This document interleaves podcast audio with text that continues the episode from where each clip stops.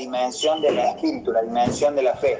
Hemos hablado todos estos días y hoy vamos a seguir hablando porque realmente eh, es un tema que me tiene atrapado y es un tema que le estamos dando mucha importancia porque cada paso que nosotros vamos dando tiene un contenido y este contenido es si lo hacemos por lo que ven nuestros ojos o por lo que siente nuestro espíritu. Así que vamos a seguir trabajando en esta línea hasta que el Señor ponga otra cosa en el corazón. Eh, quiero que me acompañen eh, a Mateo, capítulo 17, versículo 14. Mateo 17, capítulo 17, versículo 14 en adelante. Javi, silenciame los. Anda silenciándome los que. Los, los, Mateo 17, 14. Vamos a entrar a la practicidad de la palabra. 17, 14. ¿No querés salir vos? Tranquila. Lo tenemos a Nico acá, a, a, Nico y a Nau, en una sola carne. A Nico y a Nau, pero como el celular los tenemos parados no tendríamos que hacer así, pero se va a desmar. Te toca predicar. Te toca predicar a Nico y no quiere predicar. Bueno, eh, vamos a compartir una palabra que está en Mateo capítulo 17, del 14 al 21. Eh, dice así, cuando llegaron a donde estaba la multitud, se le acercó un hombre que, o sea, que se arrodilló delante de él diciendo, Señor, ten misericordia de mi hijo, porque es epiléptico y padece muchísimo, pues muchas veces cae en el fuego y muchas veces en el agua. Y lo he traído a tus discípulos, pero no le han podido sanar. Respondiendo Jesús dijo, oh generación incrédula y perversa, ¿hasta cuándo he de estar con vosotros? ¿Hasta cuándo os he de soportar? Traédmelo acá. Y reprendió Jesús al demonio, el cual salió del muchacho y éste quedó sano desde aquella hora. Entonces los discípulos se acercaron a Jesús en privado y le dijeron, ¿por qué nosotros no pudimos echarlo fuera?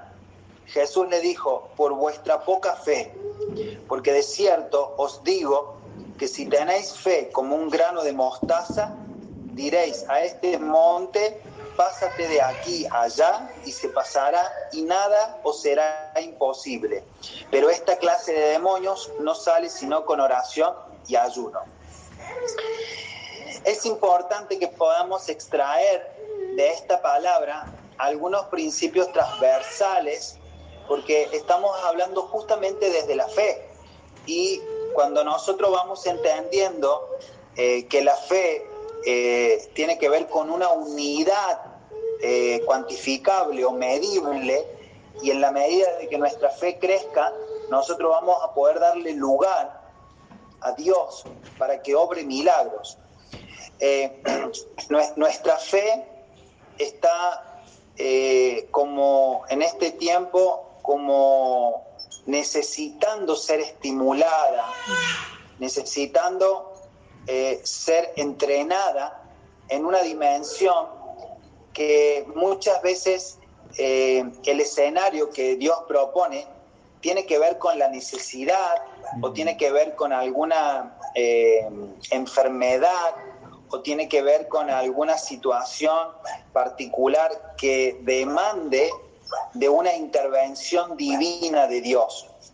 Entonces, eh, nosotros nos eh, hemos acostumbrado fuera de Dios a vivir en un entorno de seguridad mm. y cuando algo sucede malo, eh, nosotros quedamos como inactivos o cuando, alguien, cuando algo sucede fuera de, de la estructura de orden, de seguridad o lo que nosotros podamos llegar a intervenir, eh, nosotros perdemos totalmente el control y muchas veces entramos en una desesperación. Lo que ha hecho Dios en nuestra vida, primero es eh, activar nuestra fe a través de ese Cristo que nosotros portamos. Lo primero, Dios ha activado en nosotros una fe que antes no teníamos. Y la fe es producida por Dios. La fe es producida totalmente por Dios. Ahora, cuando nosotros nos movemos en la dimensión de fe, necesitamos entender de que Dios necesita un socio en la tierra, mm. necesita un hombre o una mujer que le crea, porque sin duda que Dios no puede hacer algo sin tu permiso. Dios no puede hacer algo en este caso sin que vos le des lugar. Por eso, eh, eh, en este caso, eh, los versículos que, que estuvimos leyendo hablan de que había venido un hombre ante los discípulos ah, y había traído a su hijo y para que le, sacaran, lo libraran de un espíritu inmundo, para que lo libraran en este caso de, una, de un tormento que tenía esta persona. Pero los discípulos, eh, según cuenta la palabra, que no habían podido sanarlo. Y Jesús habla específicamente de algo que eh, es lo que nosotros tenemos que vacunarnos. Cuando dice, oh generación incrédula. La incredulidad es contraria a la fe.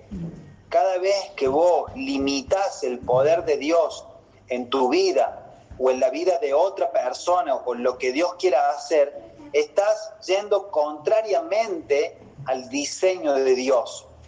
Por eso la palabra tiene que ser, eh, tiene que ser tomada como una semilla que cae a la tierra, que cae a tu corazón, y a partir de ese momento produce eh, eh, algo en tu interior.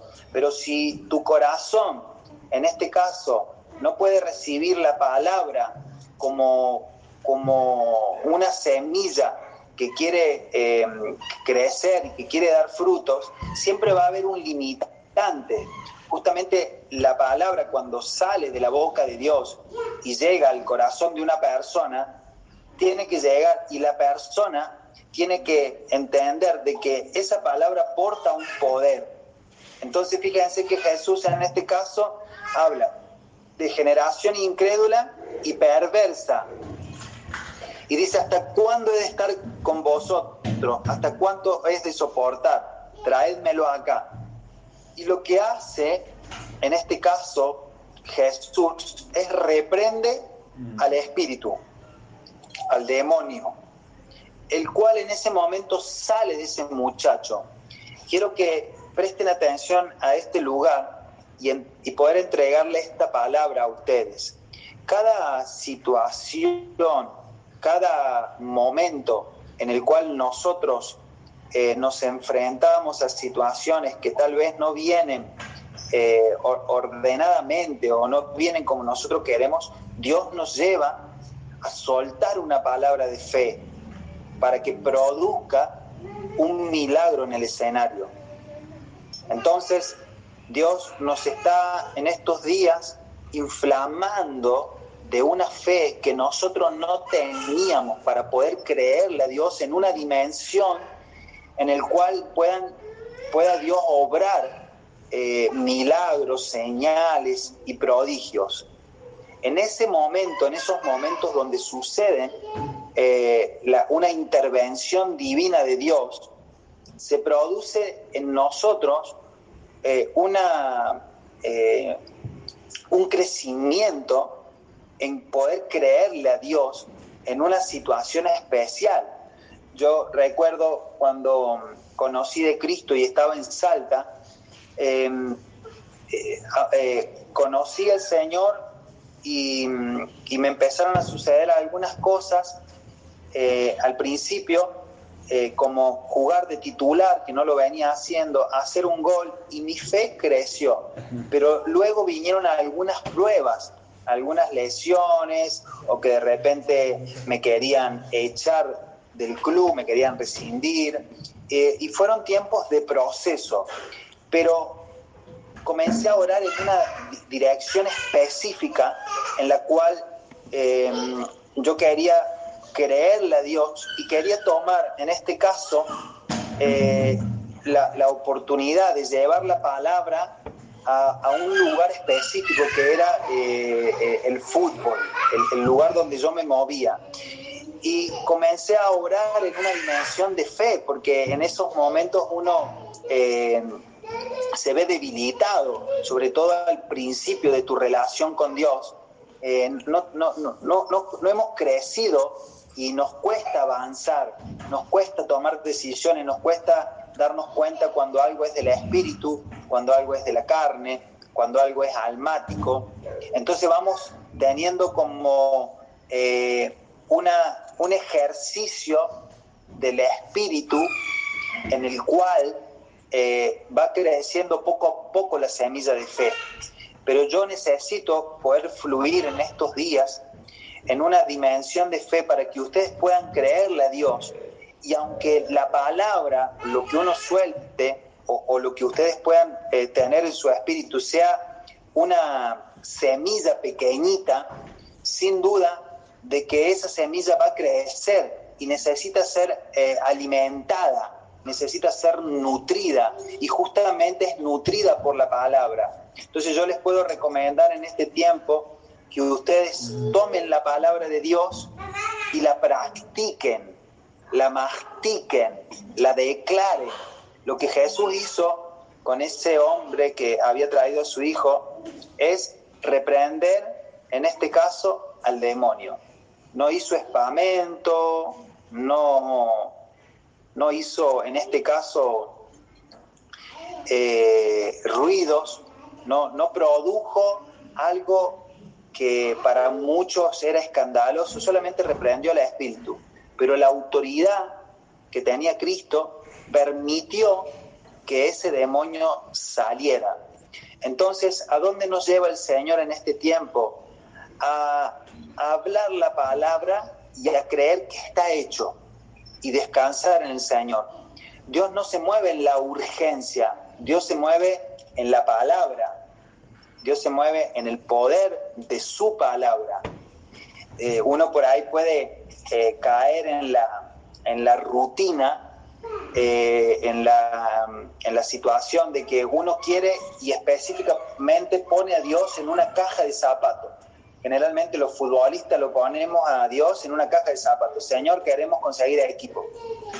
Y toda tu oración pasa porque queremos conseguir equipo y no podés ver más nada al costado, porque toda tu oración es quiero conseguir equipo.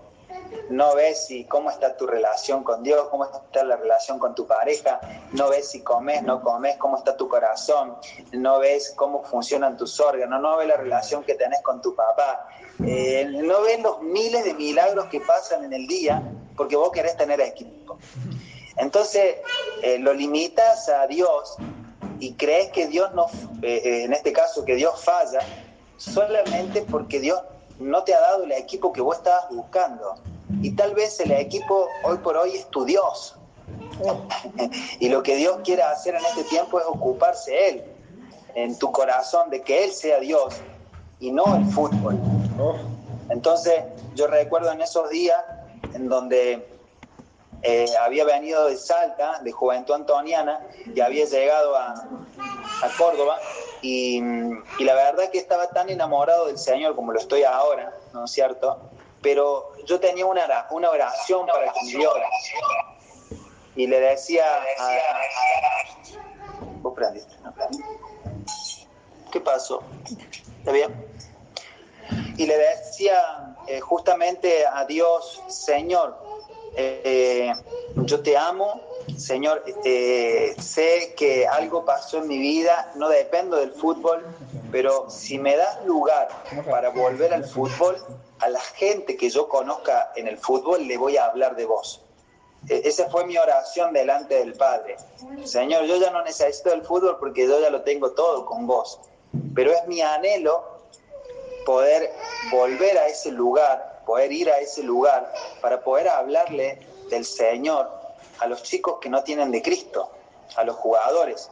Y, me, ayer me pasó una nota eh, Alan eh, Jiménez Y, es algo que Dios ha, ha puesto una, un sentir en mi corazón acerca del retiro de los futbolistas y hubo una, una charla muy buena que eh, tuvieron en Fox Sport, creo, entre Rugger y, Seba Domínguez, y hablaba de los vacíos del futbolista que quedan post retiro, que no sabe qué hacer.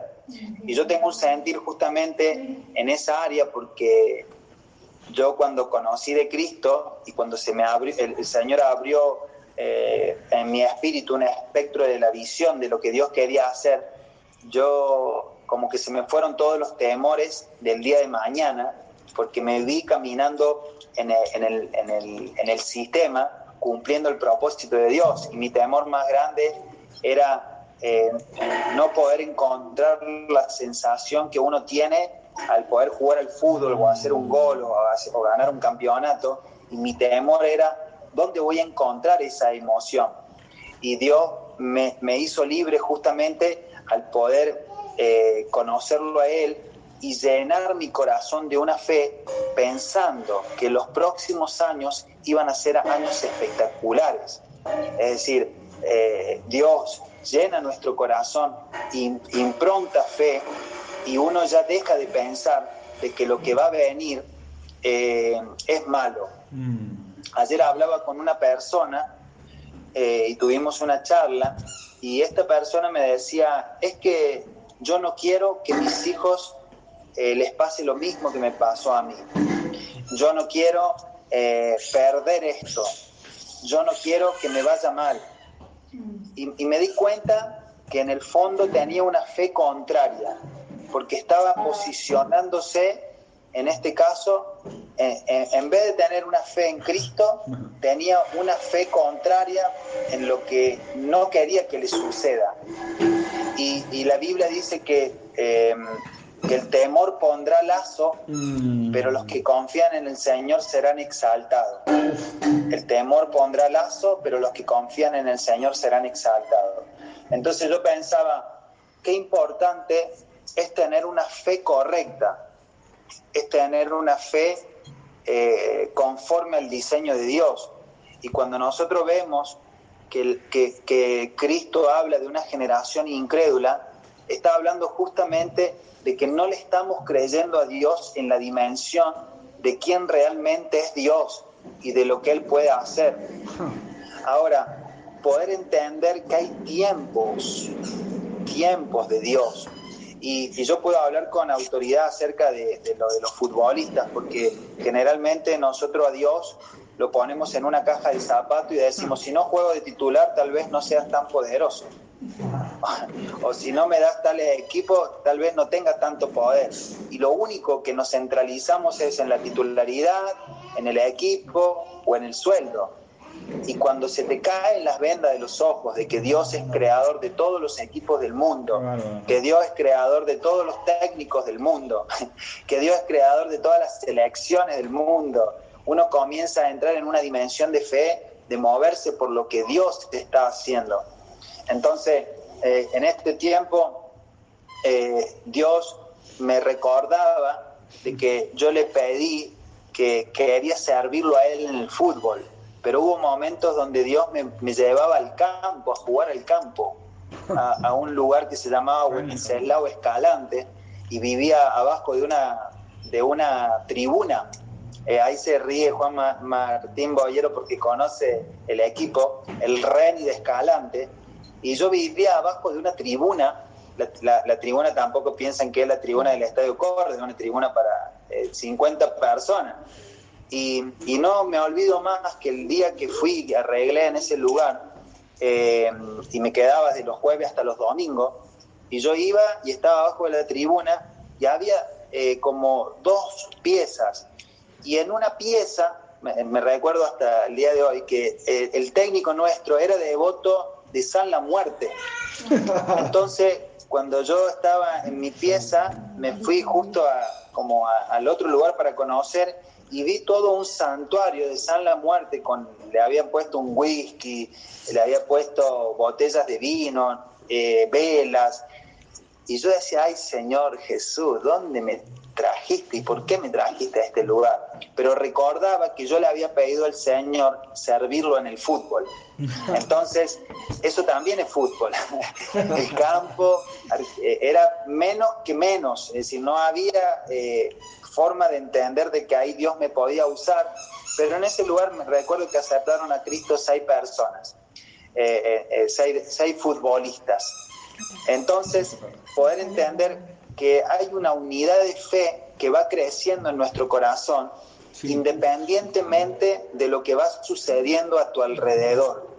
Y la Biblia dice en Eclesiastes que tiempo y oportunidad acontecen a todos. Entonces, hay algo que está creciendo en tu espíritu y que es necesario que, que avance y que es una unidad de fe.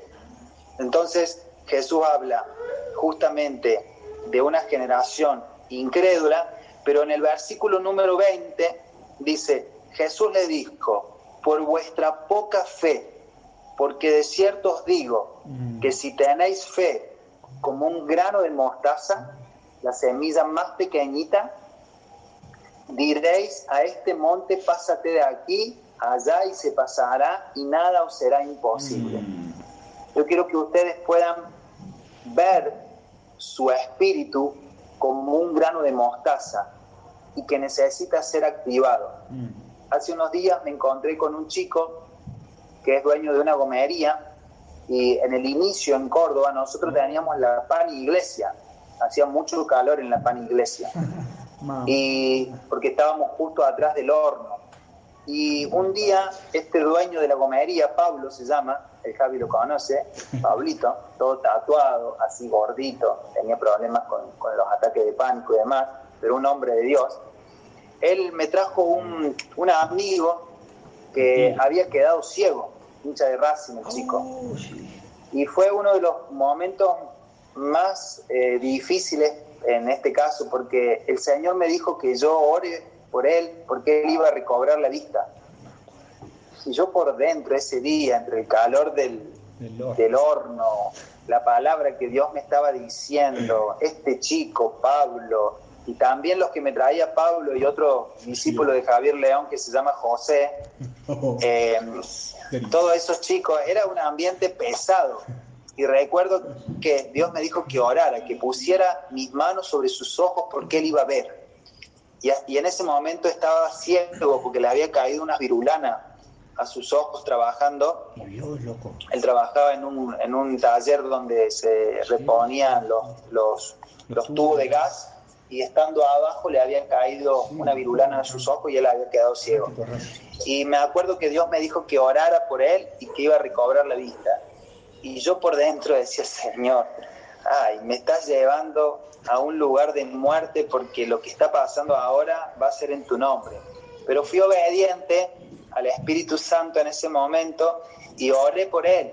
Ungí sus ojos, Dios me puso un sentir de que ungiera con aceite y él a los dos días recibió un llamado del lugar donde se hacen las...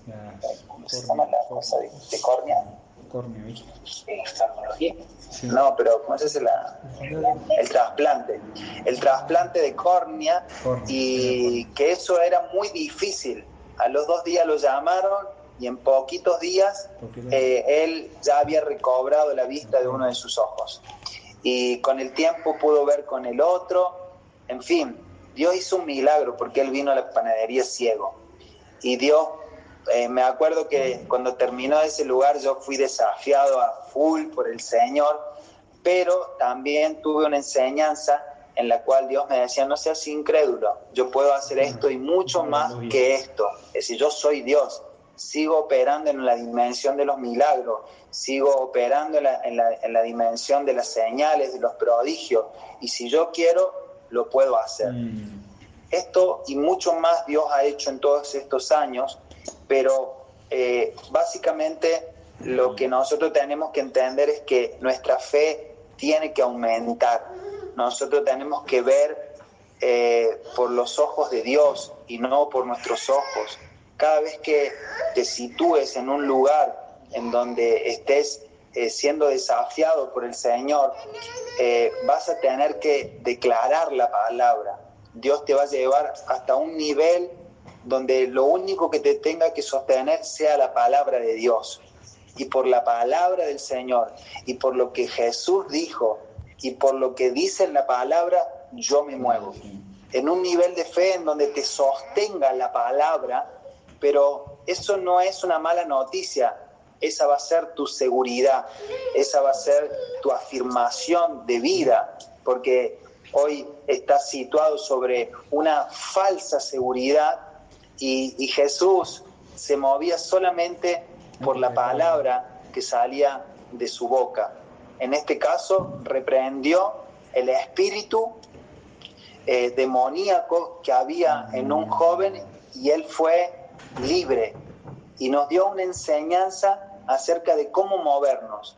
Entonces, eh, no sé cómo está tu mundo, eh, tu círculo íntimo, pero quiero que vayas a los lugares donde estás viendo algo que no es de Dios y profetices, como hablábamos eh, ayer en el Facebook, o sí, ayer en el Facebook, cuando Dios lo manda a Ezequiel, Ezequiel 37, al valle de los huesos secos y le dice, Ezequiel, profetiza. Quiero que vayas a ese lugar o que esta noche o mañana a la mañana cuando te despiertes, quiero que hables la palabra y quiero que hables bien hacia adelante, profetiza, habla, declara, es decir, y quiero que visualices que eso está hecho, que llenes tu corazón de fe, porque tus dudas están impidiendo la, la manifestación de Dios, tu incredulidad está impidiendo que Dios haga algo. Y tal vez eh, nosotros tenemos que eh, disociar lo que es la comodidad, el confort, la seguridad de la fe. Porque muchas veces queremos movernos en fe, pero no dar un paso eh, de, inseguridad. No, esto no funciona así. La fe funciona cuando te tiras la pileta, está vacía y sabes que Dios automáticamente la va a llenar.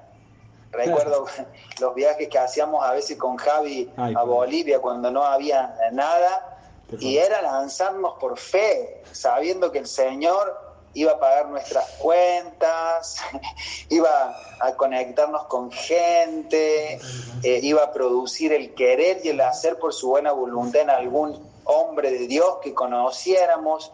Y así comenzó todo, eh, en, un, en un mover netamente del espíritu, pero por fe. Entonces, siempre Dios te va a llevar a una dependencia de Él, pero vas a tener que moverte, vas a tener que salir, vas a tener que avanzar, vas a tener que tomar decisiones. Siempre le digo a los jugadores, eh, tal vez eh, estás esperando que te llamen ah. cuando tendrías que llamar vos. Aleluya. Tal vez estás esperando que alguien te venga a buscar cuando vos tendrías que ir al, club ese a probarte. Eh, cuando vos tendrías que viajar, cuando vos tendrías que llamar, conectar, pedir, buscar, tal vez Dios está provocando en vos que salgas de la comodidad para que te muevas en una dimensión de fe. No se olviden de que Josué y Caleb, ellos cuando llegan a la tierra prometida, llegaron envueltos en una fe que iban a tomar posesión de una tierra que todavía no era de ellos, pero por la palabra de Dios ellos iban a tomar esa posesión de esa tierra. Tal vez en este tiempo Dios te esté sacando de la comodidad, Dios te esté sacando del confort, Dios te esté sacando de una mentalidad de, em, de, falsa seguridad para poder creerle a Dios, para que hables la palabra, para que tomes posesión de casas, iglesias, para que viajes, para que te conectes, para que llames.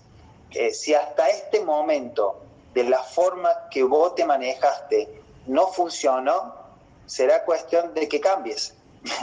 es decir, eh, locura es hacer siempre lo mismo esperando resultados diferentes. El otro día Lore me enseñaba esto eh, mientras hablábamos y Nahuel nos estaba enseñando eh, lo que es la alimentación y cómo nos tenemos que alimentar.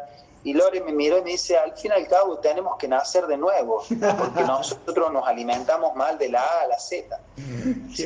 comemos todo mal. Tendríamos, tenemos que nacer de nuevo en esta área también. Y me dejó pensando, Lore, porque digo, sí, es real, porque hasta nuestro gusto tiene que cambiar, porque a nosotros nos gusta algo que al cuerpo no le está haciendo bien. Mm. Y vamos a tener que nacer de nuevo en muchas áreas. Y el reino, yo le decía a Nahuel recién cuando veníamos hablando en el auto, eh, él me explicaba lo que era la alimentación y demás. Y yo le decía, el reino es así, como lo que vos me estás enseñando, porque si vos comes bien a la mañana o desayunas bien, pero después de la tarde te tomas una coca, te tomas un, eh, un, vino y después comes pan y después eh, comes eh, cosas que no te hacen bien, lo que vos hiciste la mañana se contaminó con lo que hiciste durante todo el día. Ah, y el reino, yo veía que tenía mucho que ver. Si vos estás recibiendo una palabra de parte de Dios, estás inflamando tu espíritu de fe, pero después, durante todo el día, estás recibiendo malas noticias, estás en un espíritu de incredulidad, estás en un espíritu incorrecto, hablas mal, eh, vas a tapar todo lo que habías recibido de parte de Dios con cosas que contaminaron tu corazón. Entonces, este no es el camino, en este caso, para moverse en la dimensión del reino. Si, si lo dijiste, si lo creíste, yo no sé lo que Dios está poniendo en tu corazón, pero no te muevas. No vas a poder evitar las luchas.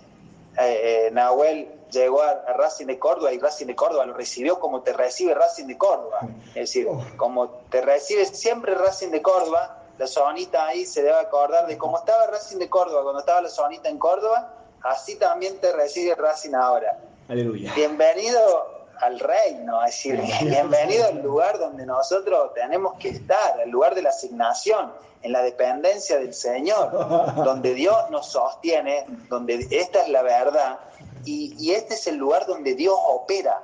Es decir, tenemos que sacar de, nuestro, de nuestra mente que el, escenario ideal es el lugar donde Dios nos va a llevar y ahí vamos a estar eh, como como nos contaba el, apóstol, uno piensa que el reino es tomarse un avión y llegar a Hawái y que te, va, te van a recibir las chicas con la coronita de flores y te van a poner una y vos vas a empezar a bailar, a tomar sol, te vas a tomar una caipiriña y cuando vos llegas y bajás del avión en el reino es Bagdad minado y vos eh, sorprendido porque tenés que pelear una batalla para avanzar y tomar posesión de lo que Dios te ha prometido. Entonces, eh, no podemos crear en este tiempo un sueño romántico de algo que es real, es real, pero estamos, oh. como, como dijo Pablo, corriendo una carrera de fe, peleando una batalla. Entonces, eh, este es el día para que te levantes y ores y declares y busques y golpees y te muevas y tomes decisiones eh, violentas y mm. tomes decisiones no violentas de golpe, violentas en fe, ¿no? Y tomes decisiones que te, que te empujen, que te, que te hagan avanzar, eh, que tomes decisiones que te saquen de la comodidad. Este es el mm. día, este es el mm. día, este es el día que Dios pone un, un, un sentido de, de vida. El otro día me decía el apóstol Lucas, eh, cuando yo celebraba los 40 y me dijo, y celebra y vive la vida, porque Jesús tuvo 33 años y medio. Yo mismo dice, yo tengo 71, pero Pablo murió a los 60.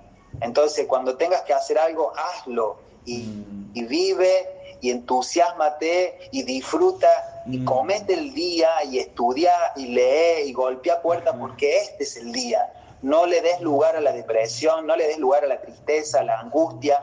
Lo que tengas que hacer en ese lugar, hazlo. Es decir, y si Dios te quiere sacar, te va a sacar de ese lugar. Pero no te quedes en la inactividad porque estás esperando un, lugar mejor y que Dios te dé y que Dios te ayude. Es como una, Javi, eh, tenés que ayudarlo a Dios un poquito. No, no todo lo va a hacer Dios. ¿eh? Así que tenemos una anécdota ahí con Javi de esa índole. Así que familia, les bendigo. Tengo los guerreros acá, los voy a hacer trabajar que oren, porque si no están acá, ahí eh, haciendo eh, hinchada y en el reino, el reino está para trabajar. el abuelo va a orar, va a orar y vamos a cerrar con la reunión. Padre, te damos gracias por esta reunión, Señor, por estar acá unidos en el mismo espíritu, con todo el cuerpo, Señor. Hemos recibido una palabra, Señor, y esa semilla va a crecer en nuestro interior, Señor, y va a dar fruto al ciento por uno, Señor.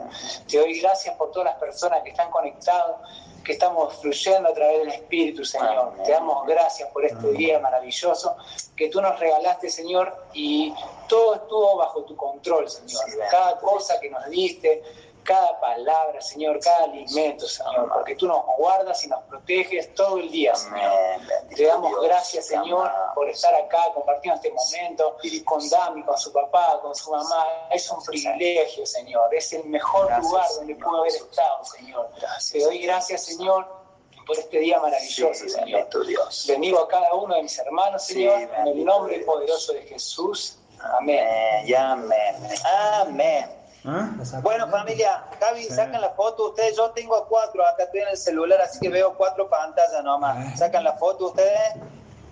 Eh, si alguien nos puede colaborar con la foto espectacular, porque no está Lucho, tenía una reunión con el club. Ah, bueno, eh, ¿alguien tiene eh, compu? No veo, veo cuatro nomás yo, Javi, acá. ¿Alguien que nos pueda...? Dale. Dale. ¿Me escuchás? Sí. Mirá, te presento a mi suegra, por fe, estuvo 28 días en coma. A ver, a ver, a ver. Pasando con el COVID y hoy está acá con nosotros. A ver que no la no veo porque estoy, estoy pasando de, de pantalla, espera. Espera que ya te voy a encontrar, espera. Con COVID.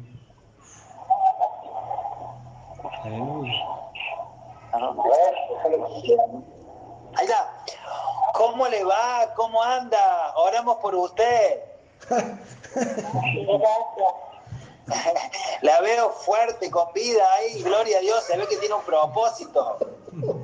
Sí, hace la semana que recién estoy empezando a caminar porque no caminaba nada. Después de estar 23 días muerta, digamos.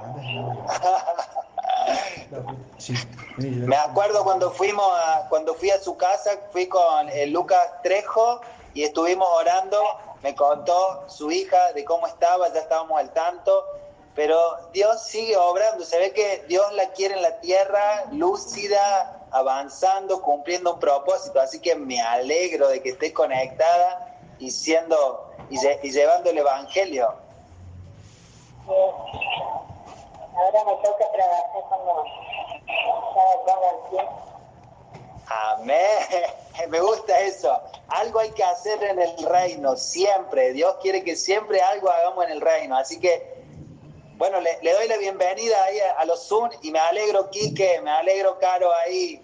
Los bendigo.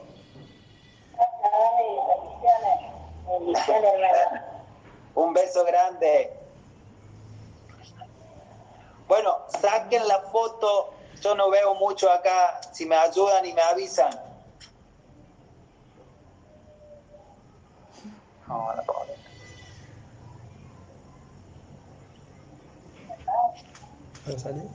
Listo, mí. Ah, Lore. No te había visto, mi amor. ¿Algo para decir, querida amada Lore? Nada más estaba atendiendo ahí lo que hablaba. Ah, ok, listo. Bueno, cerramos familia. Un beso grande. Tan bello. Bendiciones, bendiciones.